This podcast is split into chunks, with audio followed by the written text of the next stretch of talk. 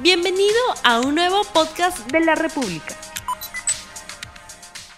Muy buenos días amigos de la República, bienvenidos a RTV Economía, el programa económico del diario La República en este día miércoles 17 de febrero del año 2021. Y vamos con el programa. La economía peruana tuvo un comportamiento negativo durante el primer año de la pandemia con un resultado de 11,1%, menos 11,1%, y es el mayor retroceso de la economía peruana en 30 años. Esto tiene serias implicaciones en diferentes aspectos. Debido al reinicio de las actividades económicas en las diversas fases, la economía peruana se estuvo recuperando. Sin embargo, la nueva ola de contagios hizo que el gobierno tome la nueva decisión, una decisión de un nuevo confinamiento de 14 días que se ha extendido por 14 días más hasta fines de este mes y que impacta seriamente a diversos sectores productivos que se encuentran en las regiones con nivel de riesgo extremo. Sobre la situación de la economía, las perspectivas para el país, hoy vamos a hablar con dos distinguidos economistas. Estamos hablando del doctor Javier Zúñiga, el economista de la Universidad de Lima, y también el doctor Kurt Burneo, economista de Centrum Católica. Bienvenido en principio, doctor Javier Zúñiga. Muy buenos días. Buenos días, Rumi. ¿Cómo estás? Encantado de estar contigo. Muchísimas gracias. Gracias por estar en RTV. Y bienvenido también, doctor Curburneo. Gracias, Rumi. Gracias por la invitación. Muchísimas gracias. En principio, ¿cómo llega la economía peruana en esta nueva cuarentena? Eh, eh, eh, le doy el pase directamente a Javier Zúñiga. Bueno, el resultado oficial que salió el día lunes 15 nos dice que se ha obtenido un menos 11%, menos 11,05%, ¿no? del total del desenvolvimiento de la economía para el 2020. Eh, todos presuponíamos un resultado un poco mayor, menos 12, menos 12,5, pero ha sido un resultado que ha tenido una mejoría por el desenvolvimiento del mes de diciembre. Pesca ha crecido 108%, construcción 30%, con lo cual ha dado un resultado positivo en diciembre y tenemos solamente tres meses en positivo, enero, febrero y diciembre del año pasado. Pero evidentemente que ese resultado más el confinamiento complica un poco cuál sería la perspectiva de la economía peruana para el 2021. Y en el caso de las perspectivas para el primer trimestre del año, doctor Burneo, ¿qué estamos pensando en, en, este año justamente? Esta cuarentena que nos tiene ya a todos confinados, de alguna manera confinados, porque no todos están respetando el confinamiento, va a implicar de alguna forma también efectos en la economía. ¿Qué opina usted? Bueno, Dumi, previsiblemente las noticias sobre variación del Producto Bruto Interno en el primer trimestre de este año, como que no estaría tan complicado los números porque estamos comparando con el primer trimestre del año pasado y recordemos que el tema del aislamiento surgió desde la quincena de marzo. Eso quiere decir que el famoso factor estadístico del rebote estadístico se va a ver, pero a partir del mes de mayo en adelante, o de abril en adelante, perdón, porque la base de cálculo, la base de estimación es pequeña. Eso es por un lado. O sea, hay que tener cuidado un poco con los números. Lo vamos a mirar algunas cifras un poquito mayores para los estándares que hemos tenido desde abril en adelante. El punto es este. Como el desempeño económico en el 2020, de todas maneras hablamos de una contracción de, de un poquito más del 11%, entonces el problema es que a continuación, ahora que con la cuarentena desde febrero, se va a afectar un poco la ligera recuperación que, como bien señalaba el doctor Zúñiga, se había comenzado a ver esos primeros brotes verdes a partir de diciembre. El tema es que dependiendo de la magnitud nueva de afectación en términos de crecimiento, producto de la cuarentena por ahora de un mes en febrero, lo que habría que ver es lo siguiente. El año pasado, obviamente cuando se contrae la economía, la recaudación tributaria también cae. Pero en la medida en que se extiende o se demora la reactivación económica, la necesidad de mantener una serie de ayudas estatales está más, más o menos clara. El problema está que a diferencia de marzo, la cantidad de recursos fiscales que teníamos para poder seguir apuntalando los esquemas de subsidios, bonos y demás, ya entra en problemas en cuanto a lo que es la sostenibilidad fiscal. El año pasado terminamos con un déficit fiscal de un poquito más del 8.4%. En enero de este año, en términos anualizados, el déficit fiscal está ya andando por el 9%. Entonces el problema es de sostenibilidad fiscal de la necesidad a partir de la mantención de ayudas y subsidios como consecuencia, vamos a decirlo así, de una bastante incipiente recuperación de la actividad económica que veíamos sobre todo de diciembre en adelante, ¿no? O sea, el tema fiscal me parece que va a ser una limitante importante. Así es, así es. Doctor Zúñiga, los más afectados como siempre son los más pobres. El gobierno ha diseñado y desde hoy está entregando 600 soles, un nuevo bono, aproximadamente a 4 millones 200 mil peruanos, que se va a ampliar a aquellas regiones que han pasado a nivel de riesgo extremo. ¿Esto será suficiente de alguna manera para paliar esta gran necesidad entre los peruanos con mayor vulnerabilidad económica? Yo creo que no es suficiente en una situación de confinamiento en donde obligas ¿no? a los trabajadores a no asistir a su actividad de trabajo y los recompensas con un bono de 600 soles no puede ser suficiente, suponiendo que todos recibieran el bono. Eh, lo que me preocupa y en la dirección de lo expresado por Kurt es que se nos van acabando los recursos nos encontramos el año pasado con una cantidad de recursos ahorrados durante muchos años, pero en este momento ya los recursos empiezan a acabarse y me da la sensación que este bono al cual tú estás este, detallando, Rumi, será el último. Y, no, y creo también que en una circunstancia como la que estamos pasando, pensar en confinamiento dificulta el desenvolvimiento de la economía.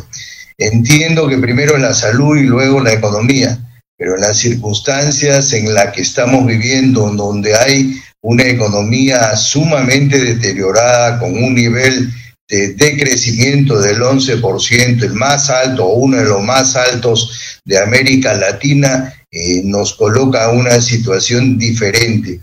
Yo creo en el confinamiento individualizado, en que cada uno debe de cuidarse ¿no? y que la economía debe de irse liberando poco a poco porque de esa manera podamos ir eh, recuperando nuestro ciclo económico.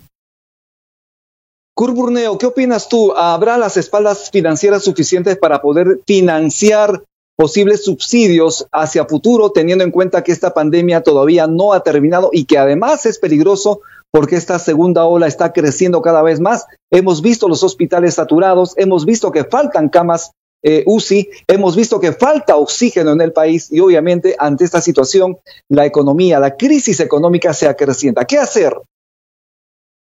Varias cosas de lo que menciona Gumi. Lo primero es eh, si tú miras las cuentas, por ejemplo, relacionadas al Fondo de Estabilización Fiscal, que formaba parte, digamos, de las reservas internacionales que administra el Banco Central, se ha visto un consumo importante ya de lo que es el Fondo de Estabilización Fiscal. El Fondo de Estabilización, Fiscal es como un chanchito. Ha roto el chanchito y está que te comes en los ahorros, por un lado. Por otro, ¿qué va a pasar a futuro? O sea, sí o sí, el tema de la reactivación económica es fundamental porque como decía en la mención anterior, cuanto más se demore la reactivación, más necesidad vas a tener de mantener en el tiempo los distintos programas de ayuda. Y eso, como bien se ha mencionado, no es sostenible. Estamos hablando, digamos, de recursos, productos de ahorros, estamos reduciendo el stock de ahorros, pero definitivamente las necesidades de apuntalamiento a la gente existen existen y existirán en la medida en que no hay un plan de recuperación importante.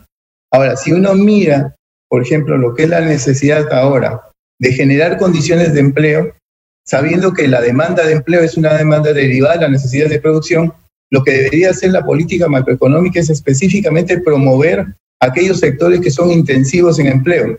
Estoy hablando básicamente de lo que son los el, sector no primario de la economía. Tenemos ahí manufactura, construcción, servicios. El problema del otro componente, el, el PBI primario, es que es muy intensivo en capital. Si tú quieres impactar fuertemente dentro de lo que es la demanda de empleo, la política macroeconómica deliberadamente tiene con necesidad de promover, digamos, la misma en los sectores intensivos por el lado del empleo. Y estoy hablando básicamente, como decía hace un rato, en lo que es el PBI no primario de la, de la economía. Eso es como tarea urgente. La otra cosa, lo que vamos a ver a continuación, no es que tengan una bola de cristal, lo que va a suceder es que el gobierno va a tener que aumentar su nivel de endeudamiento. Y como todos sabemos, el, el ratio proyectado de deuda pública PBI para este año anda por alrededor del 38%. La normatividad fiscal que quedó suspendida habla de un tope del 30%. Bueno, ya estamos en el 38% proyectado y el problema es que cuando más te endeudas como país, cuanto más endeudado estás, menos solvente eres. Y la menor solvencia va a significar necesariamente, digamos, un incremento en los rendimientos de los bonos soberanos para que puedan ser aceptables dentro de lo que es el mercado. Cierto que la coyuntura de ahora implica tasas de interés bajas, porque en todo el mundo, como ha habido una recesión generalizada, los bancos centrales han estado metiendo liquidez al mercado. Pero eso tiene topes. Y en el caso específico de nosotros, insisto, cuanto más, aumentemos el ratio de deuda pública PBI, definitivamente menos solventes somos y por lo tanto el riesgo desde la perspectiva de los mercados es mayor. Ya dado la claridad de alerta, por ejemplo, la bajada de, estable a negativa, la perspectiva por el lado de Moody's, me parece. Entonces, esa es la claridad de alerta en el sentido de, si no se planifican bien, si no se establece una senda fiscal sostenible a, continuación, previsiblemente podamos descender esto, algunas posiciones dentro de lo que es el grado de inversión que tenemos para emisiones en dólares. Doctor Zúñiga, eh, tenemos una situación política y en algún momento se señaló que la parte política andaba en cuerda separada respecto a la economía, pero las decisiones y lo que estamos viendo en este momento, que con este escándalo del vacunagate de alguna manera también va a afectar el rendimiento de la economía peruana, ¿cómo nos van a ver los inversores respecto a esta situación casi ingobernable en el país? Eh, y eh, desde hace algunos años, y hablo desde 1995 en adelante, eh, se ha venido comportando como si fueran cuerdas separadas, tanto el desenvolvimiento de la economía como el desenvolvimiento de la política.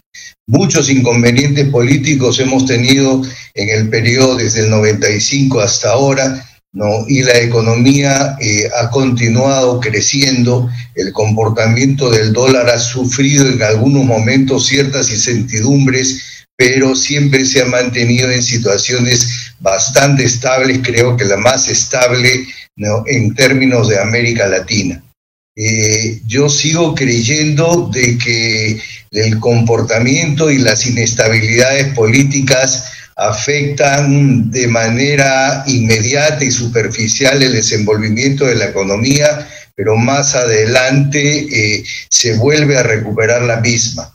Eh, pero el tema reputacional, es decir, el tema de cómo nos ven eh, los inversionistas extranjeros en función al desenvolvimiento político, sí tiene una afectación directa y creo que eh, Kurt lo ha eh, detallado hace un momento, ya, va, ya hay una institución clasificadora de riesgos que redujo el nivel de riesgo país y hay otra que está analizando también la posibilidad de disminuir el riesgo país y esto se debe fundamentalmente a los vaivenes políticos que de una o de otra manera tienen alguna afectación con la economía. Bien, vamos a presentar de inmediato los resultados del sondeo rápido que hemos presentado al inicio del programa. La pregunta es, ¿retornar a cuarentena está perjudicando la recuperación económica? Sí, 89%, no 11%. Curburneo, ¿qué opinión tienes de este sondeo rápido, de este resultado, de esta encuesta en la República? El resultado es absolutamente previsible, Rumi, porque está claro, sobre todo para la gente que trabaja en términos independientes, que no podéis salir de casa, o salir dándose unas escapaditas para conseguir algún ingreso vía ventas minoristas en la calle, evidentemente siente que cuando hay menos gente en la calle hay menos posibilidades de ventas, inclusive por la persona misma que en teoría debería estar en su casa, pero es gente que vive al día. Entonces el ver menos clientes en la calle y la necesidad de quizás salir con más frecuencia, no respetando la cuarentena, es, lo que existe ahora, pero producto básicamente de la necesidad. O sea, la gente de a pie entiende perfectamente que en la medida en que no hay, o se establece la prohibición de movilidad de las personas a partir de determinadas horas, la gente entiende perfectamente que tiene limitaciones para conseguir ingresos diarios y por lo tanto ve complicada su situación a futuro. Hay una suerte mayor incertidumbre que definitivamente se va a trasuntar en las semanas siguientes, pero eso también va a depender un poco si se alarga nuevamente la, cuarentena establecida al principio de mes, pero de que la gente ya, evidentemente por su quehacer, siente que hay una afectación, sin duda digamos que es un tema bastante real, es bastante concreto, ¿no? Así es. Bien, estamos ya casi finalizando el programa. Yo en esta última ronda me gustaría que ustedes puedan dar sus perspectivas respecto a qué hacer. ¿Qué hacer en esta situación crítica para la economía del país? Empezamos por Javier Zúñiga y con eso estamos terminando su participación y luego le cedo la palabra también al doctor Kurt Burneo. Eh, yo creo que hay que tener mucho cuidado con los resultados. Eh, lo ha mencionado Kurt hace un momento. Eh, el resultado del desenvolvimiento del PBI peruano eh, eh, podría estar entre el 8 al 10%, pero ojo que la mayor parte de él es el resultado del típico rebote estadístico. Por lo tanto, creo que es un año que desde el punto de vista de la economía hay que ser ultra conservador, ¿no? Y, y la situación política también es de incertidumbre provocada por el proceso eleccionario. Por lo tanto, hay que tomar el 2021 en una situación de total espera. No, no creo que sea el año de la recuperación todavía, porque estamos inmersos en una segunda ola y lamentablemente, ¿por qué no?, en una tercera y cuarta ola. Bien, muchísimas gracias y le cedo la palabra a Kurt Burneo. Como te contaba Rumi, o sea, creo que cualquier solución por el lado de buscar una reactivación rápida, que eso es lo que nos interesa, es ir por el lado de premeditadas políticas macroeconómicas dirigidas a promover los sectores, vamos a decirlo así, no primarios de la economía, porque son los intensivos en mano de obra. Ahora, el cómo hacer eso, obviamente una limitación en la parte fiscal, porque el déficit, por ejemplo, es importante. El año pasado acabamos con 8,5%. La previsión para este año es de 5,4, 5.5%, que es bastante alto. Y como decía, el riesgo hay sencillamente que nos bajen las calificaciones, estando en grado de inversión, nos bajen los niveles, sencillamente porque no se ve al final del túnel una, la, luz, o sea, la salida, digamos, de la, de la recesión actual. Entonces, hay limitaciones fiscales, pero yo creo que se deberían de redireccionar recursos del Estado para poder promover estas políticas relacionadas a lo que es la parte no primaria de la economía. Y ahí estoy pensando, por ejemplo, en lo que es el eh, diferimiento de impuestos, para comenzar. O sea, si no estás vendiendo, no estás produciendo, ¿sobre qué cosas, digamos, esto tributas? Claro, estamos hablando, por ejemplo, el tema del impuesto a la renta que corresponde al ejercicio fiscal del año pasado, pero los pagos se hacen, lo que han hecho fraccionamiento, están inmensos los pagos hoy. El problema es que si no produces, si no vendes, ¿cómo haces, digamos, para cumplir con tus fraccionamientos ya establecidos en un compromiso con SUNATI. No hay que olvidar que si tú te atrasas, ¿no es cierto?, esto, en el pago del fraccionamiento lo pierdes. O sea, la parte tributaria creo que tiene que ser moldeada en términos adecuados para poder promover, dar las condiciones de que haya un envión inicial por la parte de lo que son los sectores no primarios de la economía. ¿Se puede hacer eso? Por, por supuesto que se puede hacer. O sea, el Ministerio de Economía ha establecido una suerte de diferimiento de un mes para el pago de obligaciones. Yo creo que una buena medida podría ser alargar un poco ese diferimiento para dar las condiciones de que puedan entrar en producción y pueda haber demanda por esa producción. No solamente se trata de preparar el aparato productivo con subsidios y demás, le da capacidad operativa para operar, pero el problema está en que tienes que mirar quién va a comprar esa producción resultante. Y es ahí donde tienes que apuntalar otra vez en lo que es la promoción del empleo deliberadamente a partir de los sectores no primarios de la economía, porque son más intensivos en el uso de mano de obra. Bien, muchísimas gracias. Estuvimos con el doctor Javier Zúñiga, economista de la Universidad de Lima, y con el doctor Kurt Burneo, economista de Centrum Católica. Conmigo será hasta el día de mañana. Tupananchiskama, Waikekuna, Panaikuna. No olvides suscribirte para que sigas escuchando más episodios de este podcast.